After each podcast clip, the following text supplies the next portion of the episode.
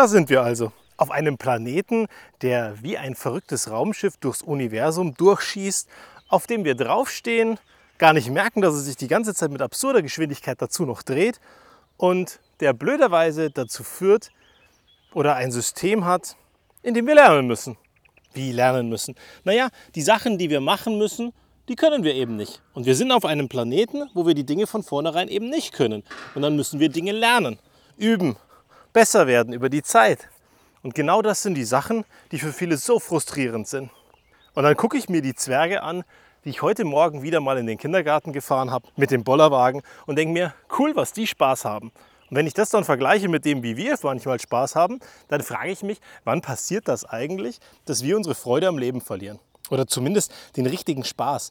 Dass Spaß irgendwie anders definiert wird, dass es besondere Momente braucht und ganz großartige, tolle Erlebnisse, dass es noch Spaß macht.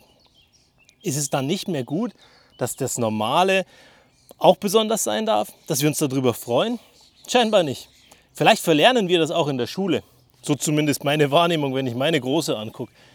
Mit jedem Tag ist es irgendwie stressig. Es nervt, sie muss Sachen lernen, die sie eigentlich nicht mag. Sie muss Dinge machen, die sie eigentlich nicht mag. Aber parallel dazu wird sie bei ganz vielen Dingen besser, ohne dass sie es merkt. Weil der Prozess gar nicht so toll für sie ist. Und das Ergebnis ist, dass es sie wieder nervt. Sie wieder weniger Spaß hat. Also vielleicht ist die Schule am Ende ja daran schuld, dass wir irgendwann unseren Spaß und unsere Lebensfreude verlieren. Ich weiß es nicht. Ich weiß auch nicht, was deine Antwort drauf ist. Nur, was ich weiß, ist, dass wir uns ja entscheiden können, ob wir weiterhin Spaß haben, ob wir Freude haben, ob der Job uns Spaß macht und ob die Dinge, die wir jeden Tag erleben, mit den Menschen, mit denen wir uns jeden Tag abgeben, gut sind oder schlecht sind. Und da muss ich dann mal was rausgreifen aus einer der ersten Staffeln. Dieses Thema des Dreiecks, was dich im Job hält. Und zwar deine Bezahlung, deine Tätigkeit und die Leute, mit denen du jeden Tag zu tun hast. Und übrigens sind die Leute, mit denen du jeden Tag zu tun hast, der Grund, warum du meistens nicht kündigst. Weil du entweder ein schlechtes Gewissen denen gegenüber hast oder dann doch vermeintlich gut mit denen befreundet bist oder weil sie dir eigentlich wahnsinnig gut tun. Das Ergebnis ist, du bleibst in einem Job, der dir gar nicht gut tut, der dir keine Freude macht, der dir okayes Geld bringt und unterm Strich ist dein Leben nur noch Durchschnitt, weil du Menschen gegenüber Verpflichtungen hast, die deine Freunde sind. Und da möchte ich einhaken. Können die Menschen wirklich deine Freunde sein, wenn die wissen würden, dass du jeden Tag gar nicht so viel Freude an deinem Job hast, dass die Bezahlung beschissen ist, deine Tätigkeit maximal okay und du wegen ihnen bleibst? Wenn das deine Freunde sind, würden die wirklich von dir verlangen, dass du in diesem Job bleibst? Ganz ehrlich, ich glaube nicht. Und genau das ist doch das, was wir als Denkfehler die ganze Zeit haben. Wir bleiben in unserem Job, weil wir eine Verpflichtung den Leuten gegenüber haben und weil wir sagen, Mensch, unsere Freunde sind dann sauer auf uns. Aber wenn die unsere Freunde sind, dann können die doch gar nicht sauer auf uns sein, wenn wir gehen aus einem Umfeld, das uns eigentlich keinen Spaß macht. Sondern dann müssten die uns doch dabei unterstützen. Also denke ich mir wieder eins, wenn da dieses Dreieck ist mit der Bezahlung, für die du irgendwann mal dich entschieden hast zu arbeiten, dann war das doch mal in Ordnung. Und wenn es jetzt Jahre später immer noch die gleiche Bezahlung ist und sie sich einfach nicht ändert, obwohl du mehrfach nach einer Gehaltserhöhung bittest und parallel zeigst, was du alles kannst und es sich trotzdem nichts verändert, naja, vielleicht bist du dann da falsch. Ich will nicht jeden motivieren, aus seinem Job rauszugehen.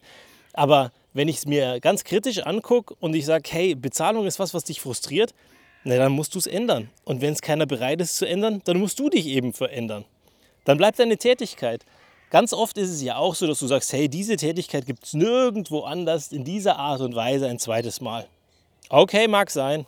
Ich glaube, dass ganz viele Tätigkeiten da draußen auf diese Art und Weise auch noch ein zweites Mal da sind. Oder vielleicht, realistisch gesehen, ist diese Tätigkeit, an der du so angeblich hängst, gar nicht das Richtige für dich. Und wenn du ganz tief in dich reinhören würdest, dann würdest du feststellen, boah, eigentlich wollte ich voll was anderes machen. Oder eigentlich ist was anderes für mich vorbestimmt, aber ich ignoriere es die ganze Zeit, diesen Ruf, der da ist, weil ich mir einfach nicht eingestehen möchte, dass es wirklich so ist, dass ich für das gemacht bin. Und dann machst du eine Tätigkeit und sagst, ja, aber im anderen Job, das ist alles viel tragischer obwohl eigentlich dieser Job gar nicht das Richtige für dich ist. Und dann müsstest du dich doch eigentlich umorientieren. Dann haben wir Angst davor, dass die Leute, mit denen wir in der Zukunft zusammenarbeiten, gar nicht so cool sind, wie wir glauben. Und auch da muss ich dir mal wieder eine Rückmeldung geben. Wusstest du eigentlich, dass Probezeit in beide Richtungen geht? Jetzt zu sagen, hä, was meint er denn diesmal? Naja, Probezeit ist ja eine Geschichte, wo ein Unternehmen schaut und ein Chef schaut, ob du in diese Firma passt. Aber umgekehrt ist es doch genauso.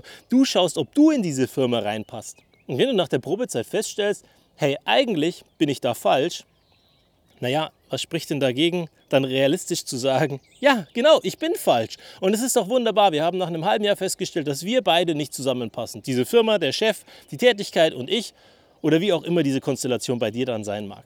Und dann gehst du eben. Das ist auch in Ordnung. Vielleicht musst du es nicht hundertmal machen, weil irgendwann sieht es komisch aus, wenn du hundertmal dich verpisst aus irgendwas, was du eigentlich machen möchtest und jedes Mal nach der Probezeit dich verkrümelst. Aber genau dazu ist doch Probezeit da, dass du dir die Dinge angucken kannst. Dass dein Chef dich angucken kann, aber du eben auch deinen Chef angucken kannst, deine Tätigkeit und alles, worüber ihr geredet habt. Aber auch die Kollegen.